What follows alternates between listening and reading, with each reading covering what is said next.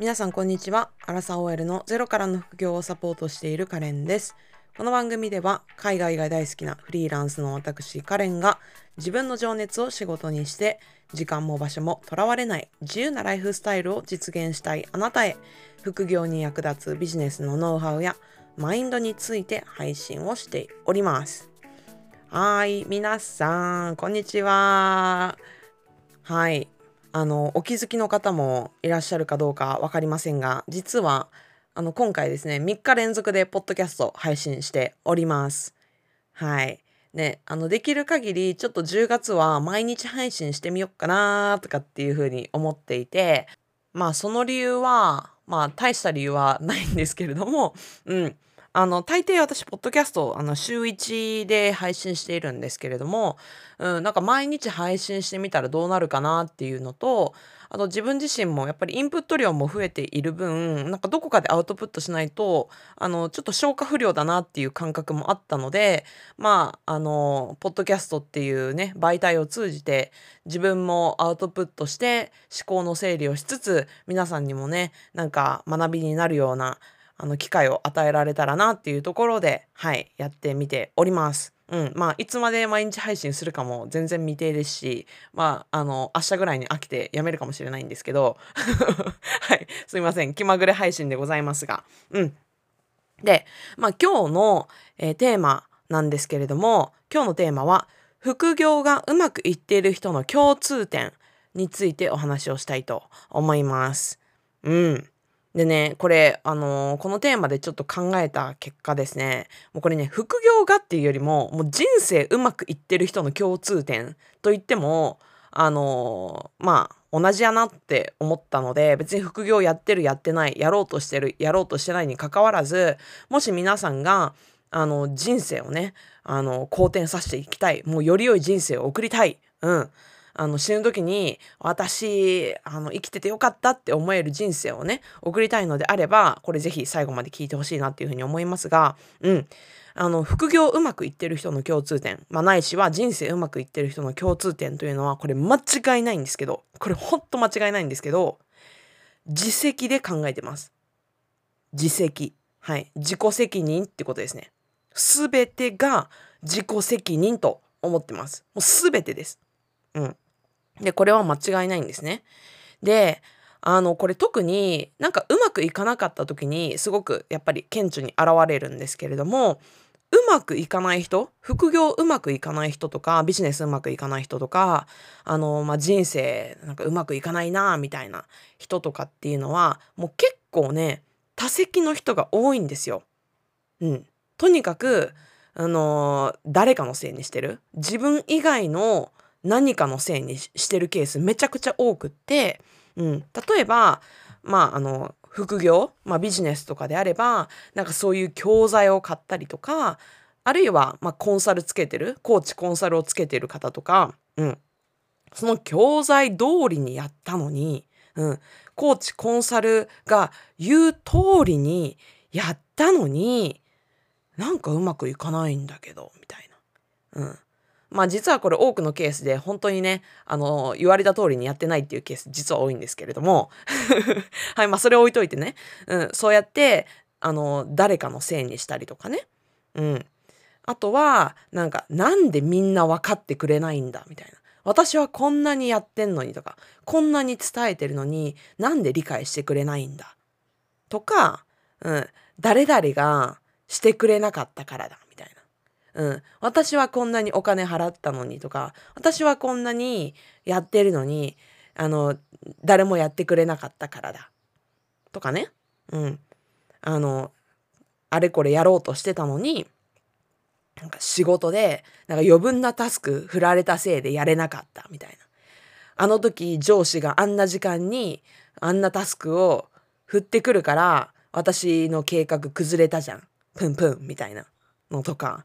うん。まあ、とにかくね、もう自分以外のせいなんですよ。うまくいかなかった時に。私は悪くないのに。私は頑張ってるのに。うん。私は努力してるのに。誰々がやってくれなかった。誰々の言う通りにやったのにうまくいかなかった。うん。誰々が何々してくれなかった。何々のせいだ。とかって、うん。あの、結構、あの、多席なんですよ。で、これね、あの、私結構偉そうに今喋ってますけど、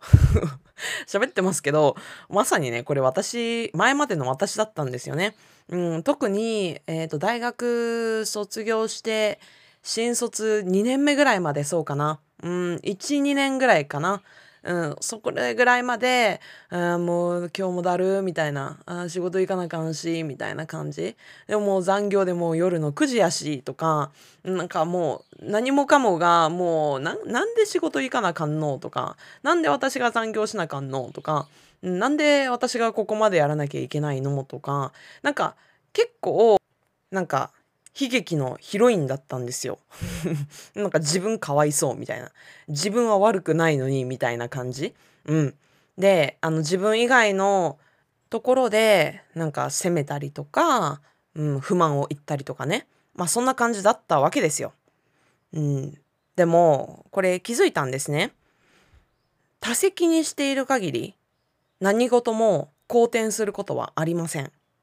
人生がね、あの、うまくいくっていうことはかなり難しくなるんですね。これはなぜかというと自分自身を改善しようとしないから。多責にしている限り自分は悪くないというふうに思っているから自分自身を改善していこう自分自身を変えていこうっていう思考になれないからなんですね。でこれ皆さんにも覚えておいてほしいんですけれども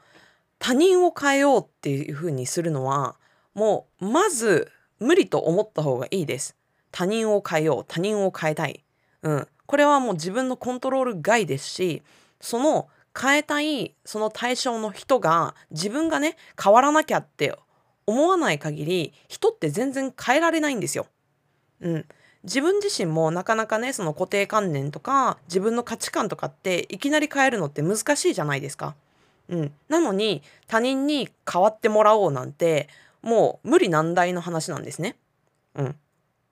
だから他人に変わってもらおう他人が変わればいいのにではなくって一番早いのは自分を変えることなんですよ。うん。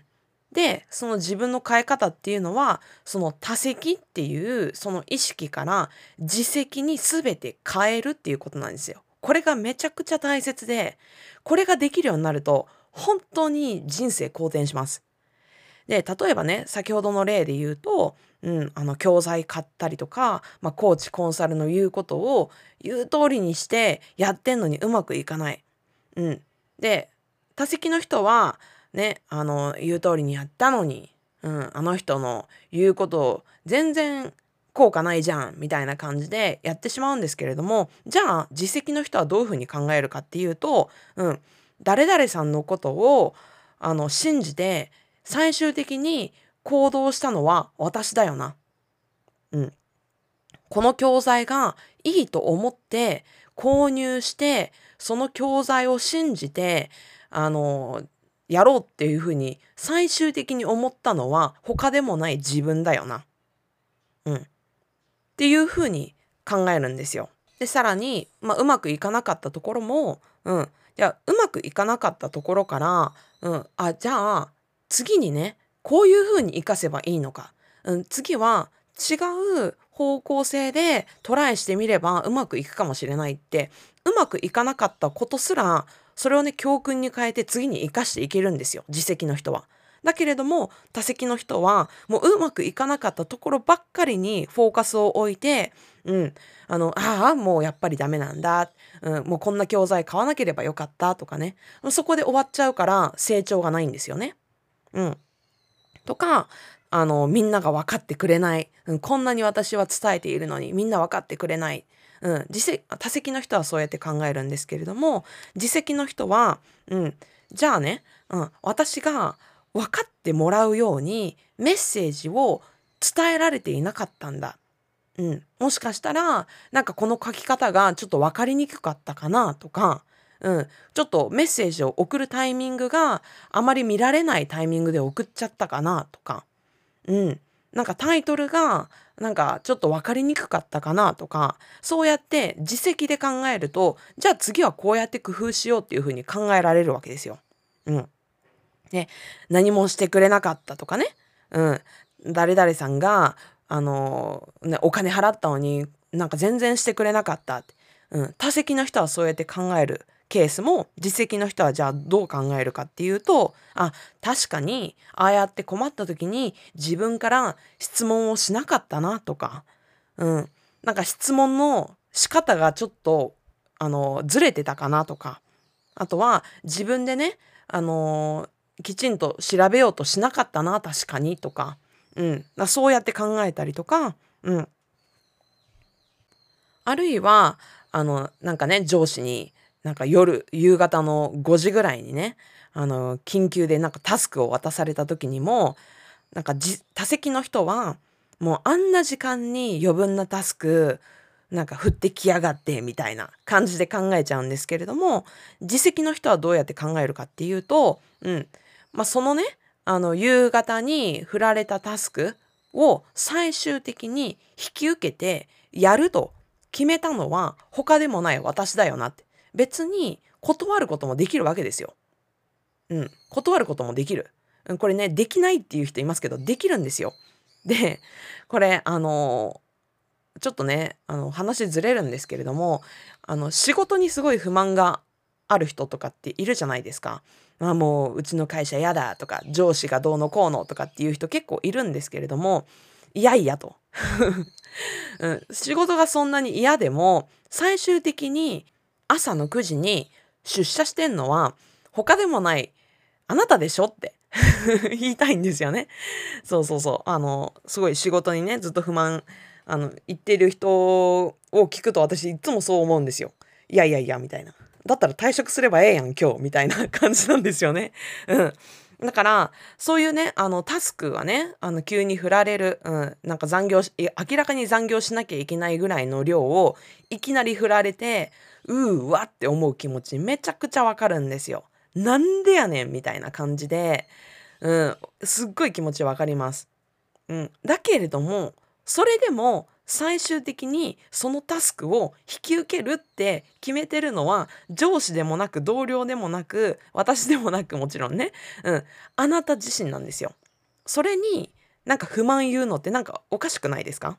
うん。だから、まあそういうケースで、まあ自責の人っていうのは、うん、そういうタスクもね、最終的に引き受けたのは他でもない私であって、うん、まあもしねもちろん嫌だなってめんどくさいなとか思いつつ、うん、引き受けたのは私だから、うんまあ、夜のね7時までに終えるっていう風に決めてもうもう集中力も100%でやりきって、うん、で7時までにねあのやろうとしてたことはじゃあもうできなくなるからもう割り切って明日にやろうとか、うん、そうやって考えていけるわけですよ。自責の場合には。うん。多席だともうどうなるかっていうとあもう今日今日もうやれんかったみたいな、うん、もう上司のせいでまたやれんかったもうええわみたいな感じでもうふてくされて、うん、あの別に明日やればいいのにそれすらもやらなくなったりとかね